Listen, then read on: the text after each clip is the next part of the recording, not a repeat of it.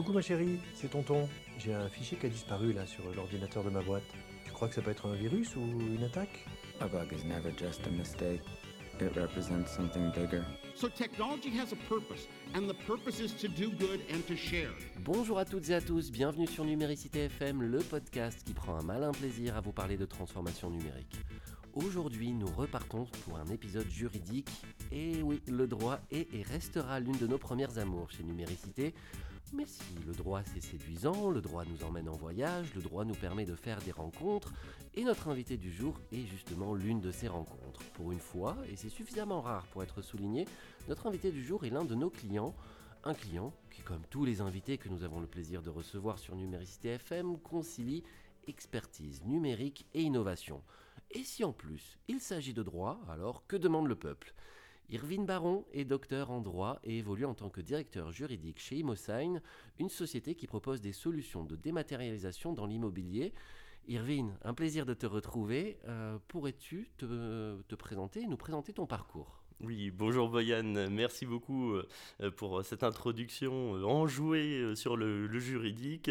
Et donc, bah, effectivement, le, droit est ma toute première passion. Alors, sans vraiment que je puisse déterminer pourquoi de, depuis tout petit, les règles m'ont intéressé jusqu'à me faire devenir arbitre de football euh, à l'âge de 13-14 ans. Euh, et donc, euh, cette fois, j'ai abandonné le, football qui m'intéressait moyennement, c'était seulement les règles qui m'intéressaient, pour associer aux règles une autre matière qui me plaisait vraiment, c'est l'immobilier. Donc voilà, ces, deux matières, le droit et l'immobilier, m'intéressaient beaucoup, et j'ai eu la chance, lorsque j'étais à, la faculté de, de, droit de Nantes, de voir la naissance, lorsque j'étais en licence, d'un master 2 en droit des opérations immobilières.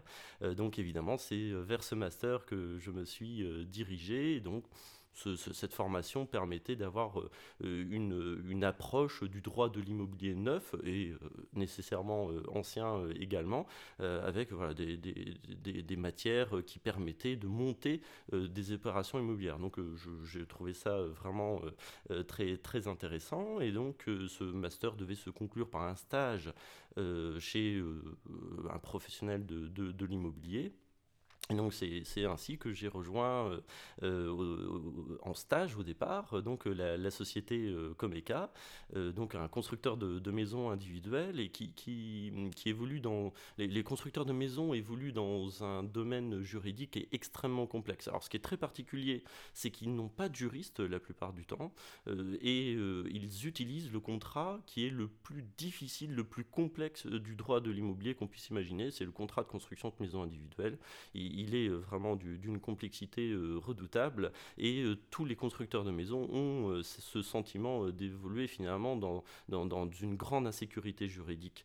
et donc ce constructeur m'a bien plus tout de suite. Je, crois qu'il s'est euh, vraiment passé euh, quelque chose, une alchimie euh, favorable, puisqu'il y avait ces, deux associés, Bruno Nensgern et Jérôme Gravelot, qui donc avaient acheté il y avait quelques années auparavant cette société. Ils venaient du monde de, la finance et ils m'ont accueilli en me disant voilà, on sait bien que nos, nos, nos, documents sont peut-être pas tous à jour, pas tous rigoureux, on n'a pas de, juriste, donc on aimerait améliorer, on aimerait voir c'est une lecture de, ces documents et on aimerait améliorer les choses dans notre entreprise. Euh, donc euh, voilà, euh, vous avez une place de, stagiaire si vous le souhaitez. Par contre, il n'y aura pas de, place par la suite. Donc il y a, peut-être eu une sorte de petit défi, peut-être aussi qui s'est qui, déclenché, mais donc ça, m'intéressait beaucoup parce que j'allais être justement le premier juriste de cette entreprise, j'allais pouvoir toucher à tout, j'allais toujours, j'allais surtout pouvoir toucher à cette à ce, contrat qui était bah, forcément intéressant puisqu'il est complexe. Hein. Les juristes sont toujours un peu sadomasochiste sur ce point. Euh, et euh, donc, bah, voilà, j'ai commencé à prendre connaissance des documents qui, qui étaient euh, proposés dans cette entreprise. Et j'ai tout de suite proposé en fait de repartir complètement à zéro sur le contrat de construction de maisons individuelles. Et ça, c'était vraiment quelque chose, une expérience absolument extraordinaire. J'avais un oncle qui me disait que pour connaître la, mécanique, il fallait commencer par démonter complètement une mobilette pour la remonter. Je n'ai jamais, je n'aurais jamais été doué en mécanique mais par contre, en mécanique contractuelle, ça c'est quelque chose qui, m'a intéressé et c'était très intéressant voilà, de déconstruire complètement ce contrat euh, pour le reconstruire en fonction à la fois de la loi et évidemment des pratiques de l'entreprise. Et donc, euh, j'ai, à la fin de, ce stage, euh, écrit un rapport euh, de, stage et mon, directeur de, master, Jean-Marc Lemasson, m'a proposé de, transformer un petit peu ce rapport de stage en thèse. Alors, au, départ, ma première réaction, c'était de dire ah, dans, je suis bien dans, dans, cette entreprise, je suis bien dans le milieu professionnel, euh, retourner euh, en bibliothèque, euh, passer mes journées à faire de la recherche, ça, ça, ça, va être trop dur pour moi, c'est pas ce dont j'ai envie, et donc c'est, je, je m'en suis confié. Et donc il m'a tout de suite indiqué, mais il existe un dispositif, le dispositif CIFRE, Convention industrielle de formation par la recherche, qui permet finalement à une entreprise d'accueillir un doctorant dans son entreprise pour traiter un sujet qui l'intéresse et en même temps euh, toucher évidemment des subventions qui, voilà, qui, qui vont lui, permettre de, de, de, financer ses travaux de recherche en, entreprise. C'est un partenariat gagnant-gagnant avec l'université, l'entreprise et euh, finalement le doctorant qui, qui peut faire sa thèse en étant salarié d'une entreprise. Donc dispositif que j'ai trouvé vraiment très très intéressant et du coup c'est là où ça a déclenché euh, peut-être quelque chose parce que pendant ces trois mois je, m'entendais particulièrement bien avec euh, cette entreprise. J'avais le sentiment que cette entreprise avait plutôt envie de me garder, mais qu'elle hésitait à véritablement créer un poste de juriste. Donc là, cette fois-ci, avec ce dispositif qui allait me permettre de, bah, qui allait permettre surtout à l'entreprise de recevoir des subventions, bah, là, du coup, euh, ça m'a permis de rester euh, dans, cette entreprise. Et en tout, pour tout, d'ailleurs, j'y suis resté pendant pendant huit ans. Donc ma, thèse a été un petit peu longue à, à écrire, mais voilà, c'était euh, quelque chose qui était vraiment intéressant de pouvoir écrire cette thèse dans le monde de l'entreprise sur un contrat qui est, qui est éminemment euh, pratique. Euh, donc voilà, l'idée c'était évidemment de, voir quelle était cette pratique de la pratique de la construction de maison et, et puis de réussir à y accorder le droit. Hein. J'ai toujours considéré, surtout sur des matières très très pratiques, que si on déconnecte euh, la théorie du droit de son application sur le terrain, on fait que 50% du travail. donc c'était très important pour moi de voir comment vivait ce contrat de construction de maison individuelle. Et alors c'était absolument extraordinaire parce que mes recherches universitaires finalement euh, me donnaient des idées, des idées que je pouvais développer dans l'entreprise. C'était mon laboratoire à essai finalement l'entreprise. Euh, donc on, a pu tous ensemble, alors effectivement avec des idées que, j'apportais, mais, mais aussi avec évidemment les, collaborateurs qui étaient engagés dans cette démarche de sécurisation juridique de l'entreprise. Je pense qu'on a, euh, on a considérablement euh, amélioré les choses, à la fois pour l'entreprise, mais aussi pour, pour les clients. Il y avait une véritable culture de satisfaction euh, des, des, des, clients dans, qui existe toujours d'ailleurs dans, dans, cette entreprise. Et donc voilà, c'était quelque chose qui était évidemment très satisfaisant. Néanmoins, je me suis confronté, j'ai surtout ressenti pour la première fois ce qu'un ce qu'un juriste, finalement, euh, euh, le, paradoxe, une sorte de frustration euh, dans, l'activité du, du, juriste. C'est que, évidemment, le travail du juriste, c'est de faire en sorte qu'il n'y ait pas de litige, donc de sécuriser juridiquement l'entreprise, et si le litige est inévitable, qu'on le gagne. Cependant, on est, comme je le disais, sur euh, ce contrat de construction de maison individuelle qui est très très très euh, complexe, qui est très lourd, et euh, les, juridictions sont, sont, vraiment à cheval sur un respect absolument rigoureux de, de, ce contrat, et les conséquences peuvent être économiques, notamment, peuvent être absolument dramatiques si le professionnel ne, respecte pas à la lettre ce, contrat. Donc évidemment, quand on est juriste dans ce genre d'univers, on a envie que tout soit parfaitement fait, mais on n'est évidemment pas derrière la, conclusion de chaque contrat. L'entreprise à l'époque signait 300 euh, contrats euh, par an, évidemment, je ne vais pas être derrière euh, ces contrats. Donc la seule solution, finalement, c'est d'ajouter des procédures, d'ajouter des contrôles, de former les collaborateurs, etc. Et à la fin, les collaborateurs ne font plus ce pourquoi ils sont doués dans, dans l'entreprise. À la fin, les, collaborateurs vont mal faire du droit et ne vont plus faire qu'ils savent bien faire, leur métier, ils ne vont plus avoir le temps. Et donc ça, c'est quelque chose qui m'a vraiment travaillé. Et à la fin de ma thèse, finalement, on avait fait tout ce qu'on pouvait en termes de sécurisation juridique de l'entreprise.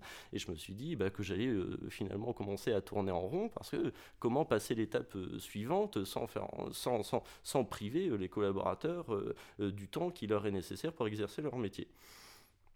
Donc, alors j'ai développé un certain nombre de, documents euh, via Word, etc. Mais enfin, on était quand même très limité pour, pour améliorer euh, les choses. Et euh, c'est là où je, me suis interrogé sur le numérique. Donc là, c'est vraiment un point qui est très, très, très particulier, c'est que je n'ai jamais été un geek. Un geek. Je n'ai jamais été particulièrement attiré par, par la machine. Par contre, j'aime la machine ou le numérique pour ce que ça produit comme effet plus que, pour, euh, que, que, par la magie euh, de, de, l'appareil. Je, préfère effectivement ces, ces, effets et donc là, euh, effectivement, je, je, me suis intéressé sur les effets que cela pouvait produire dans l'entreprise pour sécuriser l'entreprise.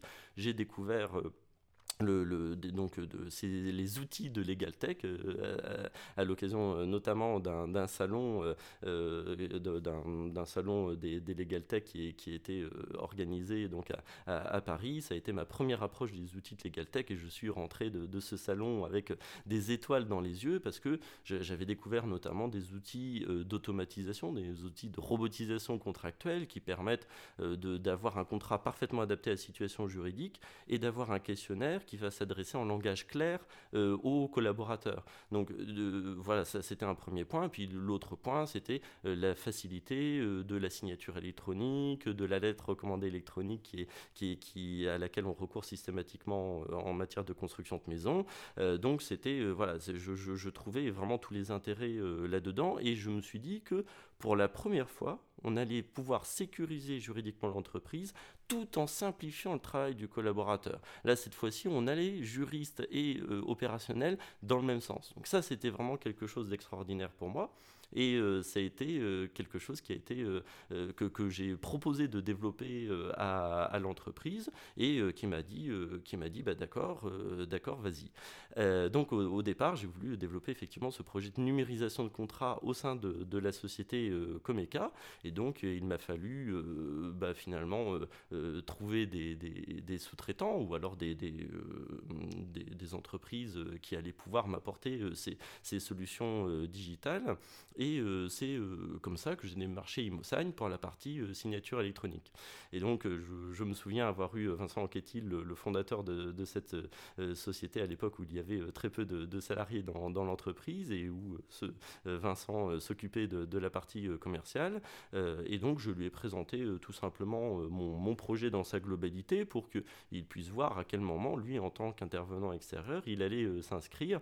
Et, il m'a tout de suite dit, ah, il faut absolument qu'on se voit et que nous parlions ensemble. Donc nous avons euh, parlé ensemble, il y a un très long euh, dialogue euh, qui s'est engagé et finalement qui a abouti au fait que ça pourrait être plus intéressant que je travaille comme directeur juridique de, de, cette entreprise. Donc voilà finalement comment et pourquoi je suis arrivé chez Imosagne. C'était pour développer ce qu'on appelle aujourd'hui la rédaction intelligente qui va permettre justement d'assister les opérationnels dans le monde de l'immobilier neuf comme ancien, construction de maisons, promotion immobilière, agence immobilière, etc. D'assister euh, ces, opérationnels dans la rédaction des actes juridiques, faire en sorte qu'ils y passent moins de temps et qu'à la fin on ait une meilleure qualité juridique de l'acte. Ensuite, euh, proposer des solutions notamment de signature électronique et de lettres recommandées électroniques qui vont pouvoir euh, finalement euh, euh, accompagner justement ce, travail du, collaborateur, simplifier les choses à la fois pour l'entreprise et pour le client. Alors, je voudrais revenir sur la complexité du contrat lié à la construction d'une maison. Pourquoi est-ce un contrat si complexe? Alors, c'est un contrat très complexe avant tout parce que on a voulu à un contrat de prestation de service lui donner l'apparence d'un contrat de vente. Alors je m'explique. Euh, quand on va voir un promoteur immobilier, le promoteur immobilier, il nous vend le terrain, plus les constructions à venir dessus. Donc évidemment, c'est pas encore construit, euh, c'est éventuellement euh, débuté, euh, et donc au, fur et à mesure de la construction, il va pouvoir émettre des appels de fonds. Mais ça veut dire quand même que celui qui a la maîtrise du terrain et celui qui a la maîtrise du, chantier, c'est le promoteur immobilier, c'est lui qui a acheté le terrain, c'est lui qui va créer les servitudes, c'est lui qui, doit répondre évidemment de, de l'organisation de chantier, de la sécurité du chantier, etc. la grosse et donc alors ce, système était très satisfaisant pour, pour le législateur parce que ça sécurise euh, juridiquement l'opération de, construction, euh, et notamment avec une garantie euh, d'achèvement, c'est-à-dire que si le promoteur immobilier fait faillite ou va sur une île déserte avec la caisse, et eh bien dans, ce cas-là, les acquéreurs, eux, vont pouvoir trouver un établissement financier qui va conduire à achever l'immeuble et leur permettre d'accéder notamment au, logement qu'ils ont acheté dans le domaine du logement. Euh, donc le législateur avait mis en place ce, mécanisme et s'est dit, euh, bah, finalement, dans la construction de maisons, c'est un peu le même problème. C'est-à-dire que, le constructeur de maison, évidemment, répond à un besoin du consommateur, c'est de ne confier qu'à un seul euh, professionnel la construction globale de la maison. Les plans, plus la réalisation de, de, la maison. Euh, parce qu'évidemment, quelqu'un euh, bah, comme toi ou moi, si on veut faire construire une maison, il, va falloir faire appel aux, maçons, aux plombiers, à l'électricien, etc. Donc c'est une opération qui est très complexe, pour laquelle on n'est pas doué, et donc il peut être beaucoup plus intéressant de faire appel à un seul professionnel. Donc évidemment, le, le client, finalement, cette fois-ci, va acheter son terrain lui-même, et ensuite va missionner un constructeur de maison pour faire construire la maison. Et donc, dans, dans, cette euh, situation, le, législateur s'est dit, bah, finalement, ça revient quasiment à ce que j'avais euh, inventé auparavant, c'est la vente en l'état futur d'achèvement. Donc, finalement, on, va mettre en place les, mêmes mécanismes. Il a mis vraiment, effectivement, en place des mécanismes très proches de la vente en l'état futur d'achèvement, avec des paiements au fur, au fur, et à mesure de, de, la réalisation du chantier. Et il a mis en place une garantie de livraison qui va venir, euh, finalement, protéger le, consommateur, afin de faire en sorte que si le consommateur constructeur de maison est défaillant et qu'il ne réalise pas son, le, chantier, euh, un établissement financier va prendre finalement la place de ce constructeur pour euh, achever euh, la, maison. Donc les, systèmes de protection ont été, ont été de, ce point de vue-là très, très bien pensés, mais, et donc on va donner une obligation de résultat aux constructeurs de maison. Là, par contre, la chose qui est difficile, c'est que cette fois-ci, le constructeur de maison, il n'est pas propriétaire du terrain.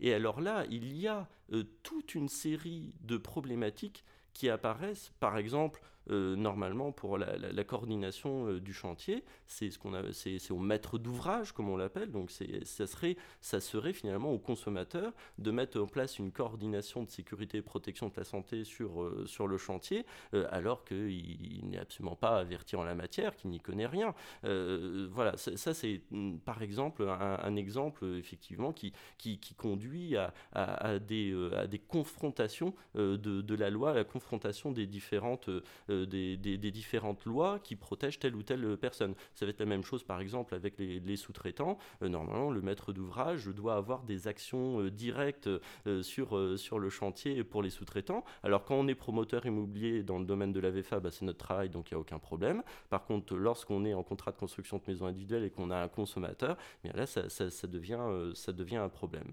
Et l'autre point, c'est que le, législateur a voulu donner énormément d'informations au, consommateur et finalement il finit par noyer euh, le, consommateur sous les informations.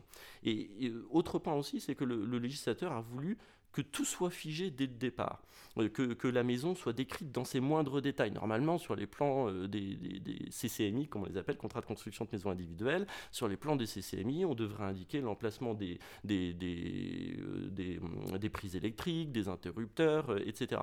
Sauf que quand le client signe son contrat de construction de maison individuelle, la plupart du temps, il n'est même pas encore propriétaire de son terrain il a seulement signé une promesse de vente.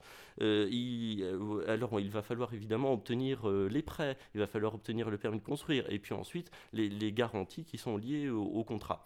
donc évidemment, quand le CCMI est signé, il va s'écouler 8, 9, parfois plus de mois avant que effectivement le chantier soit ouvert et que la maison commence à se réaliser. Et quand le consommateur signe son contrat, lui il a en tête le fait d'obtenir le permis, le fait d'obtenir ses prêts, réussir à acheter le terrain, mais il n'a pas en tête euh, la couleur euh, du mur euh, du salon et l'emplacement des, prises électriques. donc finalement, on va figer les choses trop en avance, euh, à la base dans un objectif de, protection du consommateur, mais finalement on va un peu plus nuire à, ses intérêts euh, qu'autre chose. Et euh, en face, on va avoir un constructeur qui a un travail monumental au moment de la signature, bah, avant même la signature du CCMI, pour pouvoir proposer ce CCMI et, du coup sans, sans certitude d'être rémunéré. Normalement, le constructeur devrait même et doit même, au titre de la loi, réaliser une étude de sol. Alors il n'est pas obligé de la faire, sauf que s'il ne réalise pas d'études de sol et qu'il se trompe sur les dimensionnements des fondations, eh bien ça va être finalement pour sa pomme, hein, parce qu'on est en, prix forfaitaire. Euh, donc euh, voilà, il y a euh, un travail gigantesque qui est demandé au constructeur avant la signature du, CCMI pour un contrat à la fin qui est effectivement très complexe, trop figé, avec trop d'informations. Donc ça finalement, c'est justement notre travail, à travers la rédaction intelligente, de faire en sorte d'assister autant qu'on peut le constructeur sur la rédaction de ce contrat euh, faire en sorte qu'on respecte bien euh, l'ordre public euh, de, protection et qu'on donne des informations au, rédacteur pour lui permettre de, bien remplir ce contrat et puis ainsi sécuriser juridiquement son, activité. Du coup, la rédaction intelligente, c'est l'un de vos produits phares chez, chez Imosign. Est-ce que tu peux nous expliciter comment ça marche? Oui, tout à fait. Alors, la, particularité en plus, c'est que quand je suis arrivé, il n'y avait pas de rédaction intelligente. Notre, vraiment, notre entreprise s'est fondée sur la signature euh, euh, électronique et c'était effectivement euh, bah, le projet de, Vincent, en m'intégrant dans les objectifs, de remonter cette chronologie contractuelle en s'intéressant à, la rédaction. Et donc, cette rédaction intelligente, comment elle fonctionne? Bah, elle repose sur deux piliers. Elle repose sur le questionnaire et sur la rédaction du contrat. Et donc ce, questionnaire, euh, effectivement, va lui aussi être intelligent, c'est-à-dire qu'il va s'adapter parfaitement aux situations euh, qui, sont, euh, qui, qui, qui, sont exposées. C'est-à-dire qu'évidemment, si on a une réponse qui exclut une, situation, ben, on ne va pas poser de questions sur cette situation. Et sur ce questionnaire, ce qui est très bien, c'est qu'il n'est pas contractuel, il ne sera pas visible par le consommateur, donc on n'est pas obligé de recourir à un langage juridique. On va pouvoir s'adresser euh, aux collaborateurs avec le jargon professionnel qu'il a l'habitude euh, d'utiliser, finalement comme s'il avait euh, son, le juriste de son entreprise en face de lui, son juriste lui pose des questions qui sont adaptées et il réadapte ces questions en fonction des questions précédemment apportées.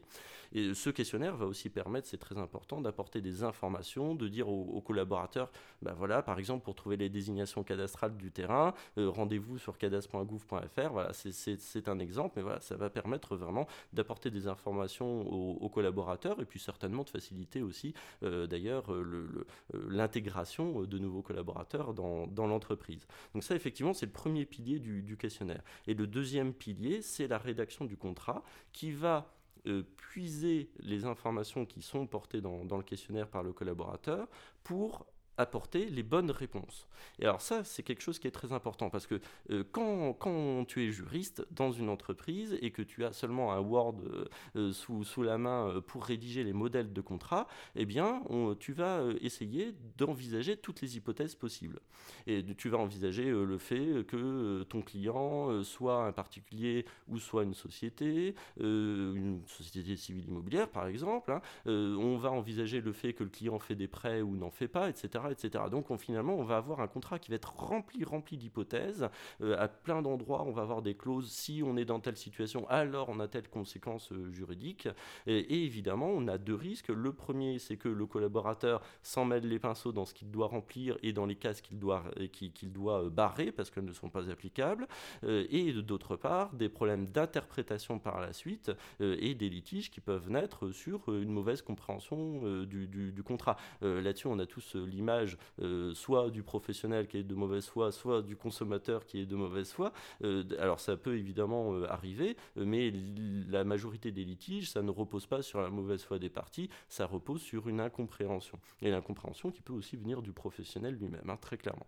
Et donc on, là, là, l'avantage du, du, robot, c'est qu'avec les informations qu'il reçoit du questionnaire, il ne va afficher que les clauses qui sont directement applicables. Donc s'il y a un prêt, il n'y aura pas la clause qui est relative à l'absence de prêt. Voilà, elle va être complètement supprimée. Donc ça va permettre de trancher les situations, de ne pas avoir d'hypothèse, de ne pas avoir de, conditions contractuelles hypothétiques, et en même temps de simplifier aussi la lecture du contrat, parce que on, est sûr que ce qui est affiché sur le contrat, c'est ce qui est applicable, et donc on va évidemment aussi pouvoir raccourcir le, contrat, et cela va s'accompagner aussi d'ailleurs pour nous de, quelque chose qui est souvent lié au digital, même si c'est pas une matière digitale, c'est le legal design, où on va essayer justement de... Alors déjà, on va être obligé évidemment de recourir à un langage juridique dans, dans, dans la rédaction des clauses, parce que cette fois-là, cette fois-ci, on est sur le contrat. Néanmoins, rien n'empêche de simplifier les phrases, de mettre plus de points, de passer plus de fois à, à la ligne.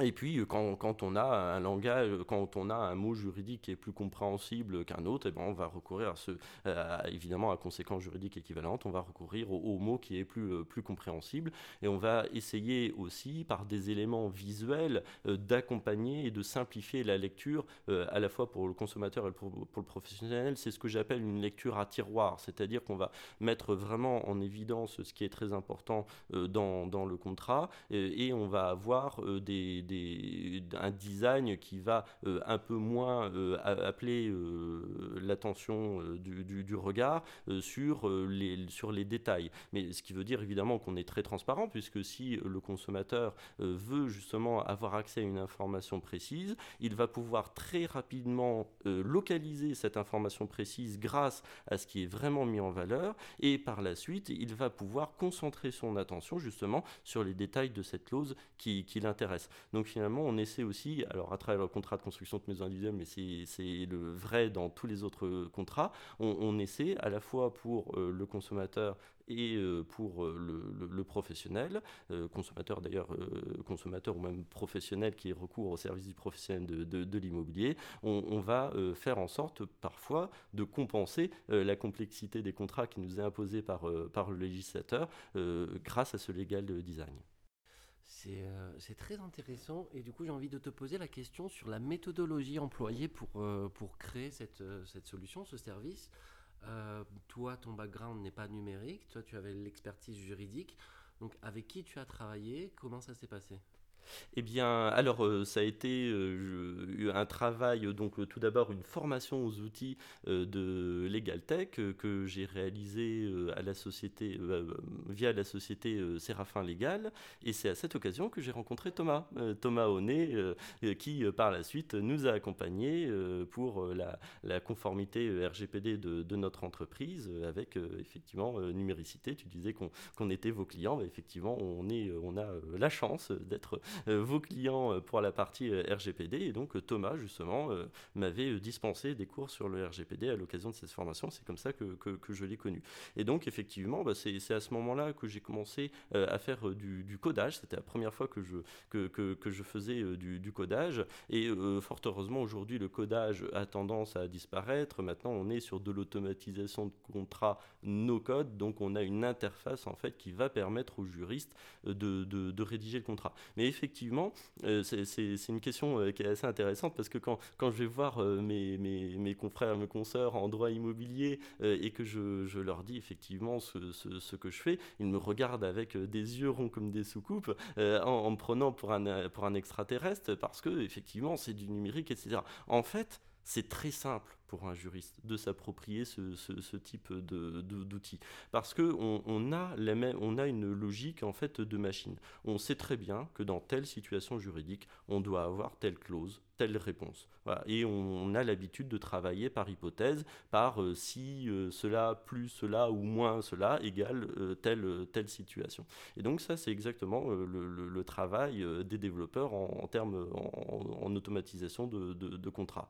Donc finalement, le, travail de, de, codage, alors effectivement, il est ou, d'automatisation du, contrat, de robotisation contractuelle, comme je l'appelle, il, est, il, est très, important. donc c'est-à-dire que pour rendre les choses très fluides pour, euh, l'utilisateur. Il y a beaucoup de, travail euh, en, coulisses, euh, mais donc ce, travail correspond à un savoir de, juriste, c'est-à-dire qu'au départ, évidemment, il va, exécuter des recherches pour écrire le, le, contrat, toutes les recherches juridiques appropriées théorique et aussi pratique. Il va essayer de savoir comment travaillent les, professionnels pour que le contrat soit vraiment adapté à leurs usages.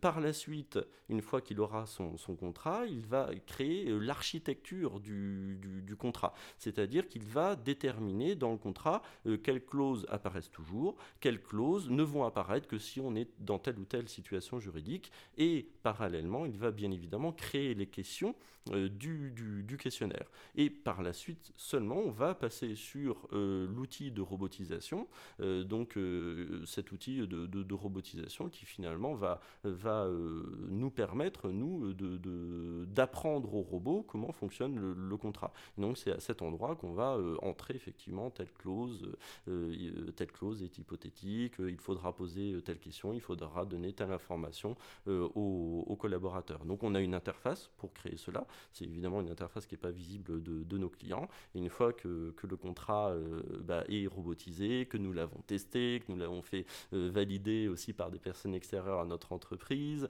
euh, une fois qu'on l'a designé, ce qui est, évidemment très important, on le met à la disposition de nos clients. Ok, merci pour ces, pour ces clarifications. donc ça, c'était la partie rédaction de contrats intelligentes. Chez Imosign, vous avez aussi la signature électronique, peut-être un petit peu plus classique. Qu'est-ce que vous avez d'autre d'innovant? Alors, bah, c'est pas si classique que ça, la signature électronique, justement, et c'est ça qui est, qui est, qui est, euh, finalement très drôle, c'est que, euh, évidemment, on, ne va pas concurrencer les, les, grandes entreprises qui font de la signature électronique, qu'on connaît tous. néanmoins, ce que notre travail, ça va être de faire en sorte, justement, d'adapter la signature électronique au process euh, de, de l'immobilier et à ce que la loi impose pour les actes euh, immobiliers. Euh, et c'est là l'innovation, tu me posais la question de, l'innovation, eh bien c'est ce qu'on va apporter en complément justement, notamment par exemple de, cette signature électronique. Alors je, donne un exemple tout bête, pour le mandat de l'agent immobilier, la loi prévoit que toutes les parties doivent signer le mandat et seulement après la signature de toutes les parties, on doit, l'agent immobilier doit enregistrer le mandat sur son registre des mandats et doit porter le numéro d'ordre qui, est affiché sur son registre de mandat sur chaque exemplaire du, mandat. Alors ça, en, matière papier, c'est simple à faire à condition d'être en présence euh, des personnes qui nous donnent mandat pour vendre un bien ou pour le louer. Euh, en revanche, en, matière électronique, eh bien là, on a une grosse difficulté parce qu'à partir du moment où toutes les parties ont signé le mandat, euh, eh bien, la signature électronique va figer euh, le, contrat, va appliquer euh, un hachage qui fait que si on ajoute la moindre mention sur le contrat, ce, cette, empreinte numérique du, document va être cassée et donc on, va être incapable d'établir l'authenticité du contrat. On va être incapable, si une personne conteste avoir signé, on va être incapable d'aller devant le juge en lui disant mais si si si cette personne a bien été a bien signé parce que on aura rajouté des informations sur, euh, sur le contrat et donc on aura euh, finalement cassé l'authenticité de, ce contrat. Euh, donc finalement il y a une incompatibilité là entre les méthodes numériques habituelles de la signature électronique et ce que nous impose la loi. Là c'est effectivement un exemple et donc justement nous allons permettre à l'agent immobilier de récupérer le numéro d'ordre afin de le faire apparaître sur le mandat signé électroniquement, sachant qu'on n'a pas le droit de prénuméroter le mandat. Donc là on va vraiment euh, adapter la solution euh, technologique pour faire en sorte qu'on puisse euh, figer le document après l'entrée du, numéro de mandat et au, moment où toutes les parties ont, signé le mandat. Donc on peut très simplement dire que tous les mandats qui ont été signés de manière électronique avec une solution euh, grand public euh, sont susceptibles de nullité. Hein, voilà, on n'a pas respecté cette chronologie euh, légale. donc là, au moins, on va adapter effectivement la nouvelle technologie pour faire en sorte qu'on puisse signer ce, mandat. Une autre grande innovation dans, notre, dans, notre société, c'était justement de permettre aussi le recueil des mentions, manuscrites. Ça, c'était un point qui était très important en matière, euh, en matière immobilière parce que si on a un acquéreur qui souhaite ne pas recourir au prêt pour acheter un bien, il a les fonds suffisants, il va falloir qu'il porte une mention manuscrite. C'est aussi le cas en matière de contrat de construction de maison individuelle. On a un système de travaux réservés dans lequel je ne rentrerai pas parce que c'est un petit peu compliqué, mais qui implique une mention manuscrite de la part du maître de l'ouvrage. Alors le Code civil sur ce point, il nous dit, pas de souci, si vous recourez à un système, de, un système électronique, à un système de contrat dématérialisé, euh, vous pouvez euh, faire porter cette mention de manière euh, électronique par la personne qui doit porter cette mention. Par contre, il faut prouver qui a porté cette mention. Et là, ça devient très difficile, parce que finalement, rien n'empêche à une personne de porter la mention derrière un clavier. A priori, c'est tout à fait euh, permis euh, par euh, la loi. Mais comment prouver qui se trouvait derrière le clavier? Notamment, dans l'immense majorité des cas, en matière immobilière, on n'est pas à distance, on est en présence de l'agent immobilier, du conseiller du constructeur de maison, etc. Hum, et donc, rien n'empêche à ce professionnel de se substituer au consommateur pour écrire la mention à sa place, ou à la personne qui est à côté du consommateur parce qu'elle a l'habitude d'écrire plus vite sur le clavier. Enfin voilà, on peut tout imaginer. Donc, le professionnel n'est pas capable de prouver qui a apporté cette mention, alors qu'il en a l'obligation légale au, regard du Code civil. Donc ça a été euh, toute, une, toute une recherche pour nous. Et alors, lorsque je suis arrivé à Imosagne, euh, on utilisait des tablettes, euh, tablettes de notre fournisseur Vacom, qui sont les tablettes qui sont utilisées notamment par les notaires. et finalement, ces tablettes étaient utilisées juste mais c'était déjà très important pour la cérémonie de signature. C'est-à-dire que la constatation euh, d'Imosagne, c'était de, dire, bah, euh, la signature électronique, c'est un lien plus un code à usage unique qu'on envoie sur un téléphone portable. Euh, ça fonctionne parfaitement au niveau juridique. On a un dossier de preuve qui est très rigoureux en cas de, contestation, donc à faire valoir devant la juridiction. mais par contre, bah, pardon du terme, mais c'est pas très sexy. Hein, c'est-à-dire que euh, quand, on signe, par exemple, l'achat de son domicile euh, euh, principal, bah, on a envie d'avoir cette signature à la main et puis de déboucher le champagne juste après. voilà. Donc, donc voilà, cette signature électronique, elle est, elle est un peu, elle est un peu rigide. Disons qu'elle correspond pas tellement à ce qu'on attend de la cérémonie de signature d'un acte immobilier. Donc c'est la raison pour laquelle il a été ajouté cette tablette, mais qui n'avait au euh, qu'un objectif euh, esthétique euh, ou, de cérémonie de, signature. Et finalement, cette tablette est assez extraordinaire parce que cette tablette permet de recueillir des données biométriques qui sont liées à l'écriture. C'est-à-dire que cette euh, tablette, si elle est évidemment euh, adaptée pour, elle va permettre de, recueillir l'intensité d'appui euh, sur le stylet, la vitesse d'écriture, etc. Alors voilà, c'est une question qu'on me pose souvent, pourquoi ne pas utiliser une tablette grand public? Parce qu'on sait très bien qu'il y en a qui sont d'une finesse tout à fait incroyable qu'on peut dessiner dessus, etc. Bien, parce que pour deux raisons principales, c'est que d'une part, on va, même si c'est très fin, on va avoir que la forme des lettres. Euh, or, un expert en écriture, il sait très bien que une écriture peut être imitée. Donc euh, finalement, sur du papier, un expert en écriture, lui, il va analyser euh, à la loupe ou au microscope euh, le papier pour voir quelle était la profondeur du sillon laissé dans le papier, pour savoir où étaient les projections d'encre, etc., pour rajouter des éléments de preuve qui ne seraient pas que la forme des lettres. Donc avec la tablette, évidemment, on va avoir que la forme des lettres et on n'a pas la manière dont ça a été exécuté. Donc un expert en écriture ne pourra pas se prononcer de manière certaine sur une écriture sur tablette. L'autre problème, c'est que cette signature on peut la récupérer puis la poser sur n'importe quel document. Donc évidemment, euh, une signature scannée, une signature sur tablette, une signature photocopiée, etc., ça n'a pas de valeur probante devant une juridiction. Et ça, c'est vraiment très important de le dire parce qu'on on voit très souvent des, signatures euh, comme ça qui sont euh, reproduites par scan sur des contrats. Vraiment, ça, ça, vaut rien ou quasiment rien. Ça, sera très difficile d'établir qui a signé. donc finalement, avec cette tablette, justement, en recueillant la vitesse d'écriture, la force d'appui sur le stylet, l'orientation du stylet, les interruptions, etc. On va reproduire l'expérience sur papier, on va donner tous les éléments pour un expert en écriture afin de pouvoir établir justement qui était à l'origine de cette écriture. Et bien évidemment, on va associer à cela un système de hachage, comme je le disais, d'empreinte numérique qui va, faire, qui va permettre de faire en sorte que la, signature et les données biométriques qu'elle contient soient inscrites sur un contrat et qu'on ne puisse pas la récupérer pour l'afficher sur euh, d'autres euh, d'autres contrats. Et donc, alors ça c'est valable pour la signature, mais ça va être également valable pour l'écriture de ces fameuses mentions manuscrites.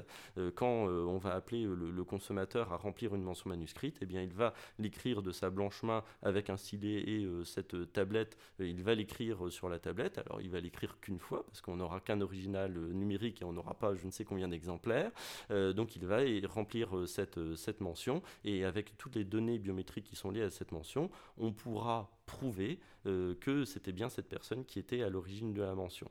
Alors la petite euh, limite de cet exercice est qu'il faut effectivement être en présence euh, des, clients et on avait effectivement quelques clients qui nous disaient bah oui mais quand on est à distance et notamment pour l'acte de cautionnement. Depuis le 1er janvier l'acte de cautionnement on peut le signer on peut le signer de manière dématérialisée. Avant on était obligé d'utiliser le papier.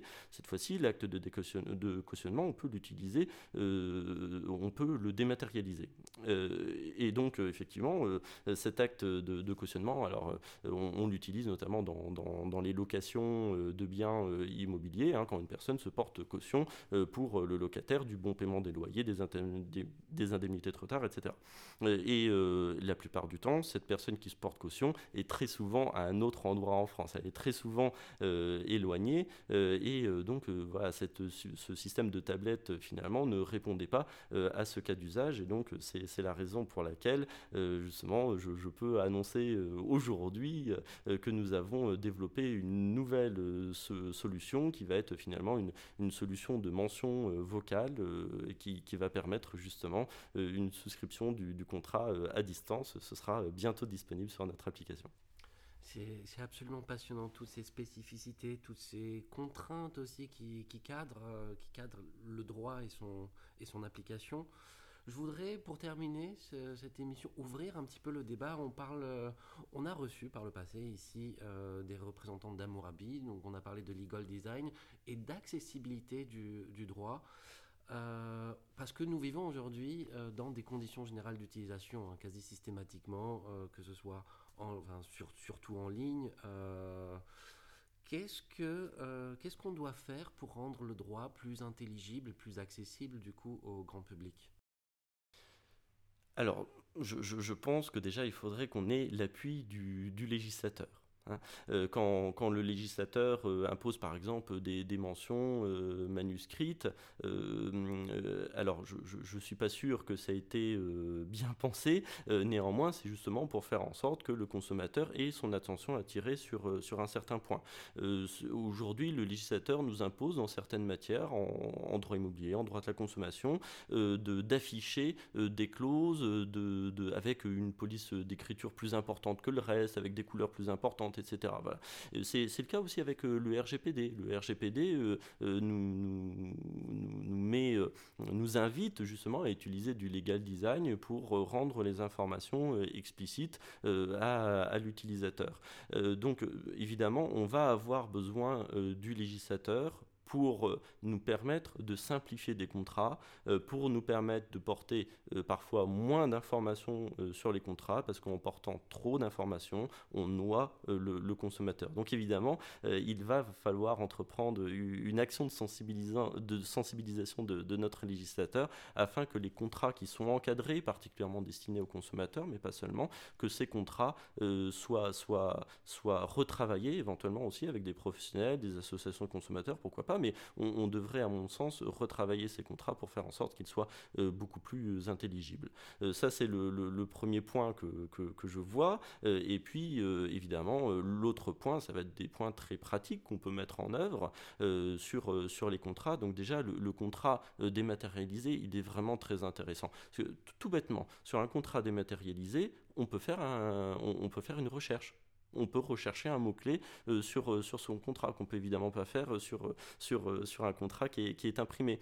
on va pouvoir aussi afficher le sommaire, hein, afficher les titres et pouvoir aller directement sur l'article qui nous intéresse dans, dans, le contrat. Et puis évidemment avec ces éléments visuels, voilà, des, pièces de monnaie pour le prix, une petite horloge pour le délai, etc. Bien, on va aussi avec ces éléments visuels permettre à un consommateur d'aller directement au bon endroit. Un consommateur et aussi le professionnel. Hein. quand le professionnel recherche quel est le délai de, construction pour tel ou tel ouvrage, eh bien voilà, il va pouvoir accéder beaucoup plus facilement à, à, cette information. Je pense aussi que ce qui peut être intéressant, c'est d'avoir vraiment des, des, des, contrats qui permettent aussi d'accéder à l'information et pas nécessairement de l'afficher directement. C'est là la grosse différence. C'est qu'à mon avis, si on affiche toutes les informations, c'est là où on noie le consommateur. Alors que si on affiche que les informations qui sont essentielles, mais qu'on lui donne la possibilité d'accéder à des informations plus complémentaires sur tel ou tel point, là justement on renforce euh,